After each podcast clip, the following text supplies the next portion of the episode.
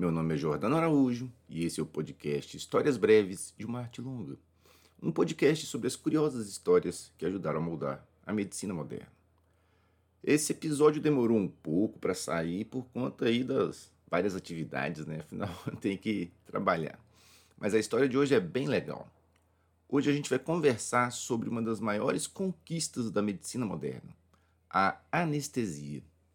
Desde sempre, o ser humano lutou contra a dor, buscando na natureza algum meio que pudesse diminuir o sofrimento de pessoas que passavam por procedimentos cirúrgicos. A cirurgia é praticada desde a era pré-histórica, mas estava associada a intenso sofrimento, pois não havia um meio eficiente de mitigar a dor. Apesar de uso de substâncias entorpecentes, tais como o álcool e o ópio, remontar a vários séculos, elas tinham um efeito apenas parcial. Então, a maior qualidade que um paciente procurava num cirurgião era a rapidez. Afinal, quanto mais rápido ele fizesse o procedimento, mais breve seria o sofrimento e a provação. E o mais rápido entre os cirurgiões era o escocês Robert Liston, que trabalhou no University College Hospital, que fica próximo à estação de King's Cross, aquela lá do Harry Potter, no início do século XIX. O Liston foi descrito pelos contemporâneos como um sujeito de personalidade forte, que perdia a paciência com facilidade. Com 1,88m de altura, sua figura imponente provocava pavor entre os alunos e assistentes. Apesar disso, as suas operações eram muito concorridas, pois o escocês era um exímio operador. Aliás, um detalhe curioso: as operações eram uma espécie de espetáculo as pessoas se juntavam em verdadeiros teatros para assistir os procedimentos cirúrgicos. Até hoje, lá no Reino Unido, as salas cirúrgicas são chamadas de Operating Theatre, ou teatro operatório. A infecção ainda não era uma preocupação, pois a teoria microbiana ainda viria a ser descoberta pelo Louis Pasteur, mais para o fim do século XIX. Os procedimentos mais realizados pelo Liston eram as amputações no início do século XIX, acreditava-se que a única maneira de salvar a vida de alguém com um ferimento grave de um membro, uma fratura exposta, por exemplo, era amputação. O Liston chegou a criar uma faca própria para o procedimento, que recebeu o nome dele, faca de Liston. É interessante porque os crimes cometidos em série contra prostitutas londrinas uh, no século XIX, cujo autor, que ninguém sabe quem é, foi chamado de Jack o Estripador, foram cometidos por um desses instrumentos, o que levantou a hipótese de que o assassino teria sido um médico. O Liston era tão eficiente que era capaz de fazer uma amputação completa, da incisão da pele até as suturas, em cerca de 30 segundos. Uh, e no teatro, que normalmente estava lotado antes de iniciar uma, uma operação, uma amputação, o cirurgião costumava dizer: Cronometrem, senhores. E aí, várias pessoas da plateia sacavam seus relógios para é, contar o tempo que durava a operação. Em 16 de outubro de 1846, ocorreu um evento que viria a mudar essa história da cirurgia para sempre.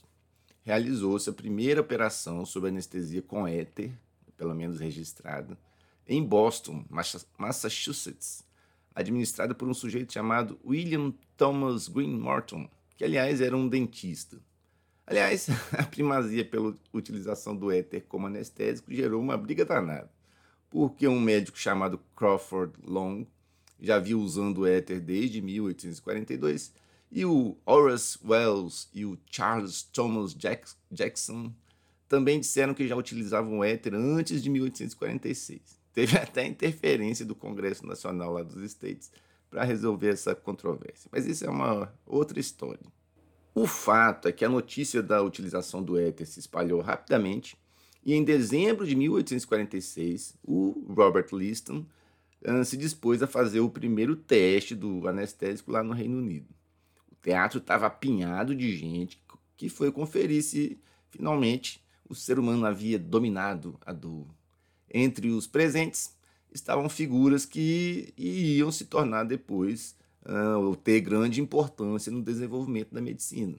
Entre elas o Joseph Lister, que iria inventar a técnica cirúrgica asséptica e vai ganhar um episódio só para ele. e o James Young Simpson, que depois desenvolveria anestesia com cloroforme. O aterrorizado paciente, o Frederick Churchill, foi trazido para a sala pelos assistentes, com o habitual misto de terror e pânico. Vítima de uma infecção na perna, provavelmente uma osteomielite, a única opção que restava era a temida amputação. Só que nesse dia, o Liston disse à plateia, aspas, Hoje vamos testar um truque Yankee, senhores, que torna os homens insensíveis à dor. Fecha aspas. o Churchill foi orientado a respirar por um tubo de borracha ligado a um frasco com éter e em poucos minutos perdeu a consciência. O tourniquet foi apertado e o Liston começou então a operação, depois de dizer a frase de sempre: cronometrem. Em 35 segundos, a perna amputada já estava no chão, coberto de serragem, que é para era, né, para absorver o sangue. E a plateia excitada gritava os segundos. O mais estranho de tudo foi que durante todo o procedimento o paciente não fez nenhum movimento. Depois de alguns minutos, ele acordou e perguntou: Ué, quando o senhor vai começar a operação? Ah, foi um sucesso. Em pouco tempo, todos os grandes hospitais passaram a usar o anestésico durante as operações. Apesar de haver alguns médicos que preferiam operar sem anestesia, com um estranho argumento de que a dor da operação tinha um efeito salutar.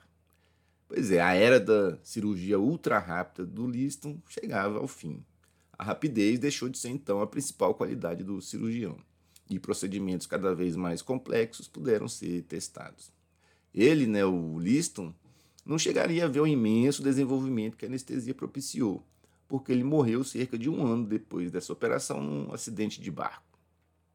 Como eu falei, um sujeito que estava lá na plateia era o James Young Simpson, um escocês que era professor de obstetrícia na Universidade de Edimburgo ele começou a trabalhar com o éter para fazer anestesias.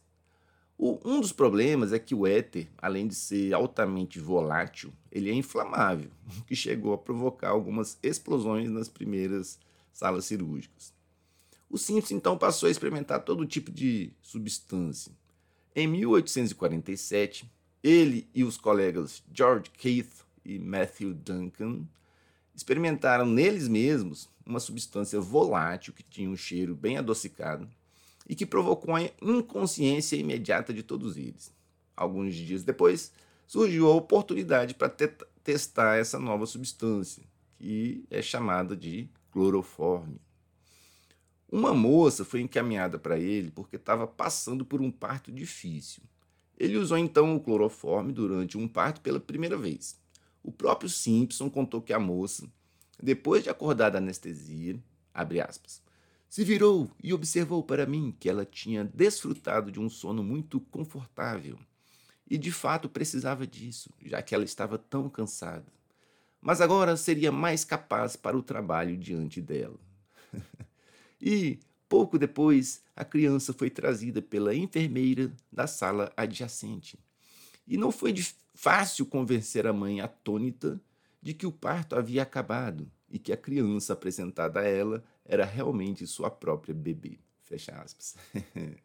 é curioso porque, a princípio, pode parecer que todos os médicos iriam adotar prontamente a eliminação do sofrimento que acompanha a mulher durante o parto desde, desde sempre. Só que, para alguns grupos de religiosos, eliminar a dor do parto iria contra os desígnios divinos. Afinal, não foi o próprio Deus que disse a Eva, lá no Gênesis, capítulo 3, versículo 16: Multiplicarei grandemente o teu sofrimento na gravidez. Em meio à agonia, dará, darás à luz filhos. Seguirás desejando influenciar o teu marido, mas ele te dominará. Fecha aspas. Muitos obstetras considerava que utilizar anestesia durante o parto seria, além de um pecado, antinatural. É curioso, mas o pensamento na época dos homens donos da ciência né, era negar o alívio de uma dor experimentada exclusivamente por mulheres. Isso é engraçado. Mas o Simpson era um sujeito profundamente humano. Ele escreveu, abre aspas, E eu acredito firmemente que a orgulhosa missão do médico se desdobra distintamente em duas: aliviar o sofrimento humano tanto quanto preservar a vida. Fecha aspas. É. Ele próprio era um cristão fervoroso e costumava rebater essa polêmica religiosa com outra passagem bíblica, que está lá no Gênesis. Abre aspas. Então Deus fez Adão cair em sono profundo e, enquanto este dormia, retirou-lhe parte de um dos lados do corpo e uma costela, e fechou o lugar com carne. Com a costela que havia tirado do homem, o Senhor Deus modelou uma mulher e a conduziu até ele. Fecha aspas. o, Simpson dizia que ah, o Senhor foi o primeiro anestesista. a polêmica se resolveu definitivamente em abril de 1853 por um acaso a rainha Vitória da Inglaterra estava para ter o terceiro filho. Ela ficou sabendo da invenção lá do escocês e não teve dúvidas, queria a utilização do anestésico. Ao contrário dos partos anteriores, que né, cursaram com muito sofrimento e dor, a rainha descreveu no seu diário, aspas, o efeito foi tranquilizador, calmante e indescritivelmente prazeroso, fecha aspas. é aí quando os súditos descobriram que a rainha em pessoa tinha se submetido à anestesia durante o parto, as objeções foram acabando. A anestesia tinha entrado no alívio das dores do parto para nunca mais sair. O Simpson foi profundamente reverenciado no seu país, a Escócia. Mais de 100 mil escoceses compareceram no seu velório. A família, inclusive, recusou a oferta para que ele fosse enterrado lá na abadia de Westminster, porque ele pediu para ser enterrado lá na sua terra natal. Mesmo assim, lá na abadia tem uma linda homenagem a ele, uma placa com os dizeres, abre aspas, a cujo gênio e benevolência o mundo deve as bênçãos derivadas do uso do clorofórmio para o alívio do sofrimento. Fecha aspas. É. Uh, aqui no Brasil, a primeira anestesia realizada com éter foi em 1847, no Hospital Militar do Rio de Janeiro, pelo médico Roberto Jorge Haddock Lobo, que aliás é até nome de rua, né? A anestesia com cloroforme chegou no ano seguinte, em 1848, sendo realizada na Santa Casa de Misericórdia do Rio de Janeiro, pelo médico Manuel Feliciano Pereira de Carvalho. A anestesia é uma das grandes conquistas da medicina, ao lado da teoria microbiana e de outras conquistas mais as operações puderam, a partir dela, né, ser realizadas com calma e sem sofrimento do paciente. A anestesia local é outro avanço gigante, mas merece um episódio só para ela. Bom, espero que você tenha gostado do episódio. Se você gostou, conte para um amigo. Se quiser entrar em contato comigo, tem o e-mail jordanopereira.com. Então é isso. Até o próximo episódio.